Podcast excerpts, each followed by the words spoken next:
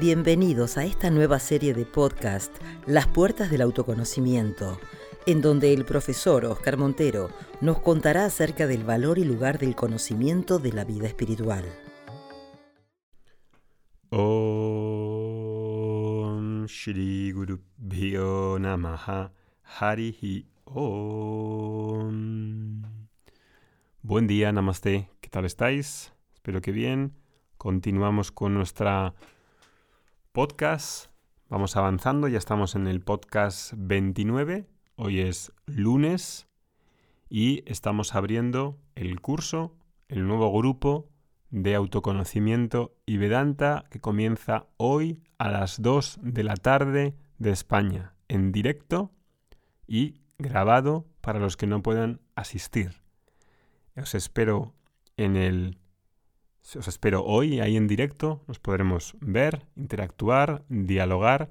Hoy será una clase de inauguración en la que vamos a hablar qué vamos a hacer, qué es lo que vamos a ver, qué tipo de obras, qué tipo de lecturas, qué tipo de clase hay, cómo vamos a trazar este camino juntos, que va a llevar por lo menos un año, aunque la, el curso es, puedes darte baja cuando quieras, pero obviamente hace falta un tiempo, hace falta un tiempo para ver, para replantearse muchas cosas y eso pues no ocurre de la mañana, de la noche a la mañana.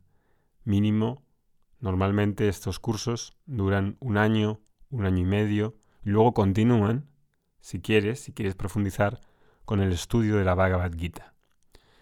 Así que esta tarde a las 2 empezamos Estoy muy contento de poder recibir a las personas nuevas que ya han apuntado, los que estáis todavía apuntando, para veros, para hablar con vosotros. Como parte de la escuela de Vedanta Academy, también hay otras actividades a las que puedes entrar, como los retiros, como las actividades extras que tenemos. Hay recitación, hay meditación, hay eh, pullas, rituales también que se hacen hay viajes a la India cuando esté la cosa ya más tranquila, que parece que dentro de poco.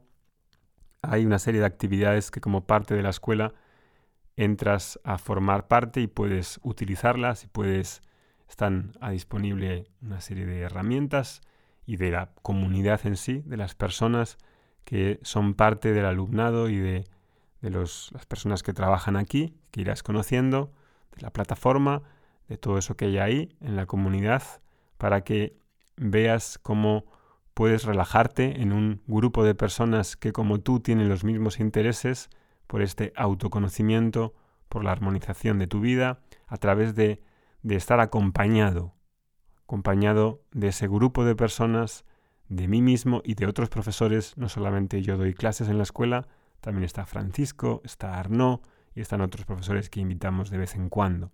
Es una comunidad que tiene como énfasis esta transmisión de esta herencia espiritual que nos han dado eh, los Vedas, los Vedas, ¿no? Como, como fundamento de todo esto. Una de las tradiciones más vanguardísticas, más sapienciales, más de autoconocimiento propiamente dicho que se conocen en la humanidad. Bien, pues continuamos, continuamos entonces con donde lo dejamos ayer que es un tema muy importante y muy interesante. Estamos aquí hablando de nuestra comprensión acerca de qué es el autoconocimiento, qué limitaciones existen, cuáles son los medios de conocimiento adecuados para ganar el autoconocimiento, porque es diferente, no es igual que aprender que conocer otro tema. Aquí hay un conocimiento del yo que no es un objeto, como las demás cosas en el mundo, no son un objeto. Y hemos hablado de los medios de conocimiento, los pramana. Primero hace falta encontrar el medio de conocimiento adecuado para el conocimiento del yo, tener confianza en él y luego usar ese medio de conocimiento. Si no lo usas, no hay conocimiento. Usar un espejo es un medio de conocimiento directo. Y digamos que si usas el, espejo, en este momento, en ese instante, lo que hay ahí para ser reflejado y visto, es visto y punto. Si usas como medio de conocimiento a otra persona para decirte lo que hay en otra ciudad que no conoces, por ejemplo aquí había una persona que se llamaba Cristina y trabajaba aquí y ahora vive en La Coruña. Y si quiero ir a Ogrove, que es una ciudad que no conozco, o una ciudad que quiero ir a conocer, pues puedo decirle, oye Cristina, ¿me puedes decir sobre cómo es Ogrove? Quiero alquilar allí una casa.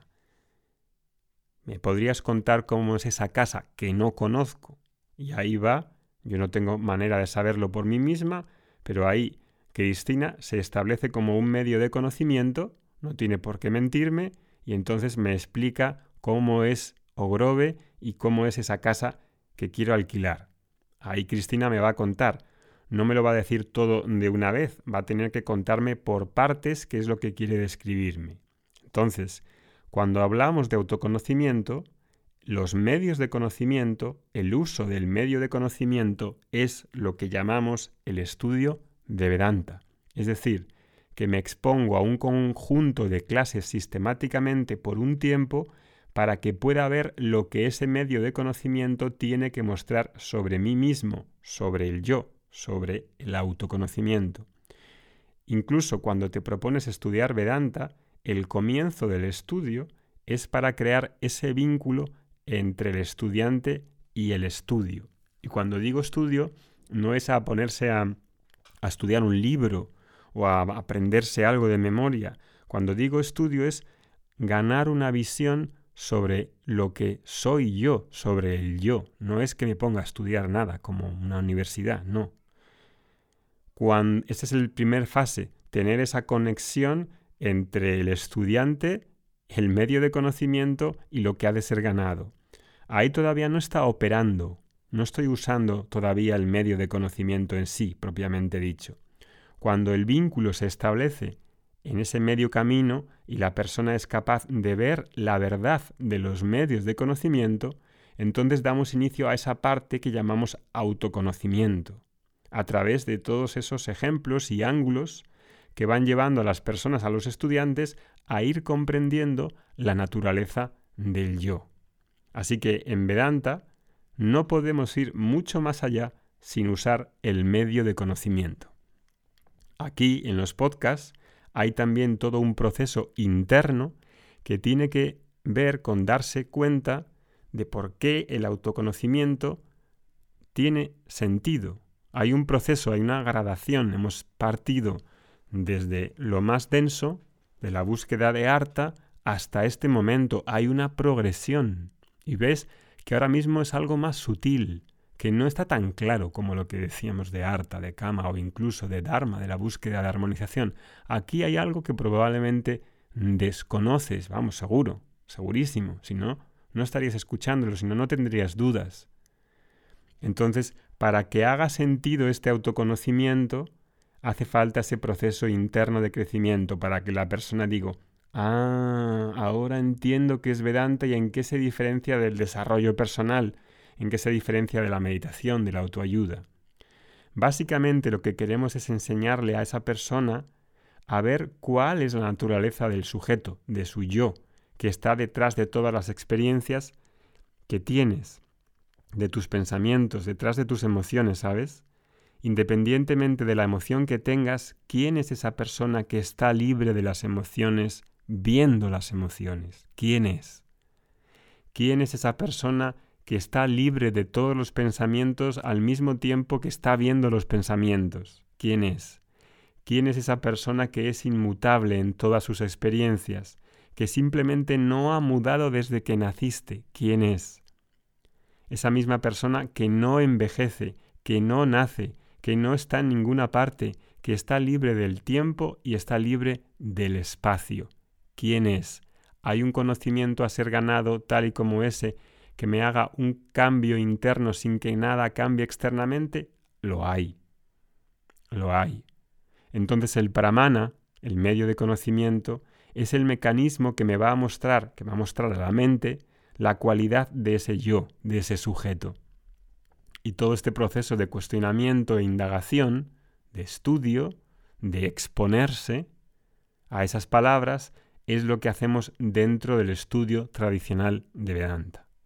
Y este es un proceso que como Cristina me explicaba cómo llegar a esa ciudad y a esa casa, lleva, lleva un tiempo. Es un proceso que toma incluso años, debido a que hay una vida generalmente pasada llena de identificaciones, una vida de errores, de engaños, una, una, vida de filosofías limitadas por nuestro propio ego. Así que ahí necesitamos un poco más de tiempo para entender lo que somos. Pero es totalmente factible, es totalmente posible, es totalmente posible. Y por eso es que esta tradición sigue viva y fresca y coleando muy fresca, porque sigue manteniendo muy bien arraigados todo ese proceso de transmisión de profesor a alumno. Esa es la belleza de esta tradición del Vedanta. Om Shanti Shanti Shanti Harihi Om